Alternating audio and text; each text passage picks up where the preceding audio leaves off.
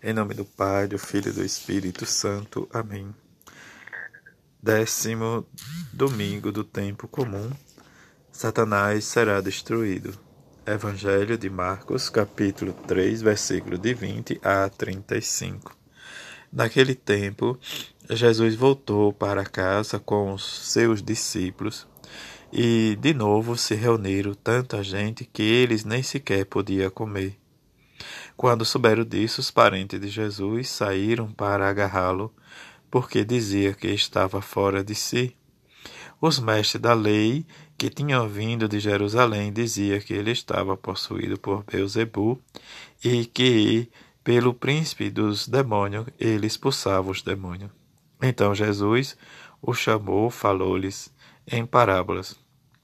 Como é que Satanás pode expulsar a Satanás?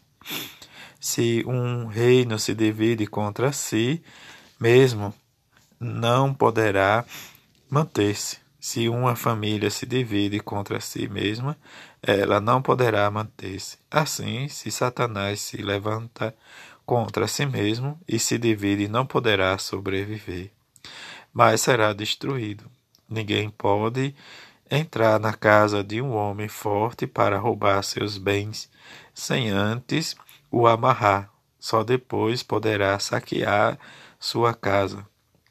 Em verdade, em verdade vos digo: tudo será perdoado aos homens, tanto os pecados como qualquer blasfêmia que tiverem dito.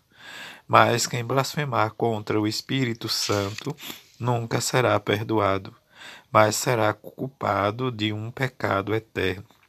Jesus falou isso porque diziam que ele estava possuído por Beelzebub, pelo espírito mal.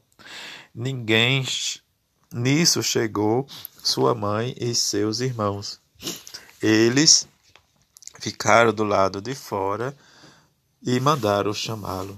Havia uma multidão sentada ao redor dele. Então lhes disseram: Tua mãe e teus irmãos estão lá fora à tua procura. Ele respondeu: Quem é minha mãe e quem são meus irmãos? E olhando para os que estavam sentados ao seu redor, disse: Aqui estão minha mãe e meus irmãos. Quem faz a vontade de Deus, esse é meu irmão, minha irmã e minha mãe. Palavra da salvação, glória a vós, Senhor. Na liturgia deste domingo, nós vamos escutar Porém, inimizade entre a tua descendência e a descendência dela, a leitura do livro do Gênesis, a primeira leitura, em que, diante da desobediência de Eva e de Adão, eles percebem que estão nu no meio do jardim e se escondem a ouvir os passos de Deus. E neste esconder vem a pergunta de Deus, porque eles estão escondidos, eles respondem porque estão nus. E Deus pergunta por que o acontecido, e Adão vai dizer que foi Eva que o, o, induziu a comer. Mas Eva vai dizer também que foi a serpente que o enganou e ela comeu. Diante disso, Deus vai amaldiçoar a serpente e vai dizer que ela rasteirá sobre seu ventre e comerá o pó da terra né, todos os dias da sua vida. E entre tudo, a inimizade. Na segunda leitura da segunda carta de São Paulo aos Coríntios, nós vamos ver que somos sustentados pelo Espírito da fé, em que precisamos crer para que isso né, aconteça diante da nossa fé. É Jesus Cristo que ressuscitado, ou que ressuscitará também, né, diz como nós, quer dizer, nós vamos ressuscitar como Jesus ressuscitou pelo poder de Deus mas que diante da abundância nós precisamos crescer, disparar a graça e glória de Deus diante da nossa fé, mas isso né, diz não desanimemos, mas que com efeito possamos vencer as nossas tribulações e viver a nossa fé e buscar sempre as coisas do alto e não as coisas da terra. No Evangelho, nós escutamos o Evangelho de Marcos, em que ele nos fala, no primeiro momento, a discussão dos mestres da lei, né, em que, de que poder Jesus expulsa os demônios.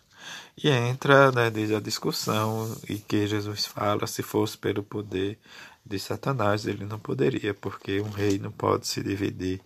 Ele usa também o exemplo da família, que temos que viver na unidade.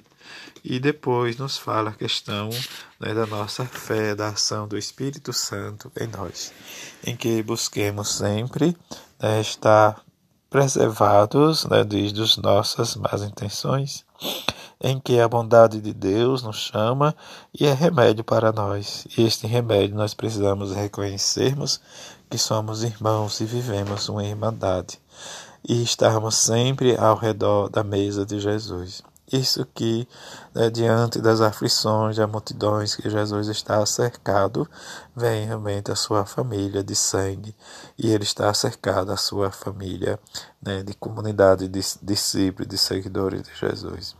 Em que possamos né, entender que Jesus chama aqueles que escutam e faz a vontade de Deus, o Pai, para que sejamos esta comunidade de discípulos. Fazer parte do discípulo de Jesus é estar nesta proximidade e experimentar a nossa vida e anunciar a vida do Evangelho de Jesus. E que possamos não sermos divididos, mas viver na unidade. E que rezamos e peçamos a bem-aventurada Virgem Maria a São José, que cada vez mais nós possamos experimentar a bondade de Deus na nossa vida.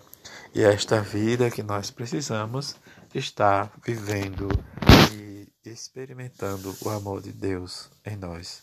E que este domingo seja para com cada um de nós cheio de paz e de alegria. Fique em paz e um ótimo domingo, assim seja. Amém.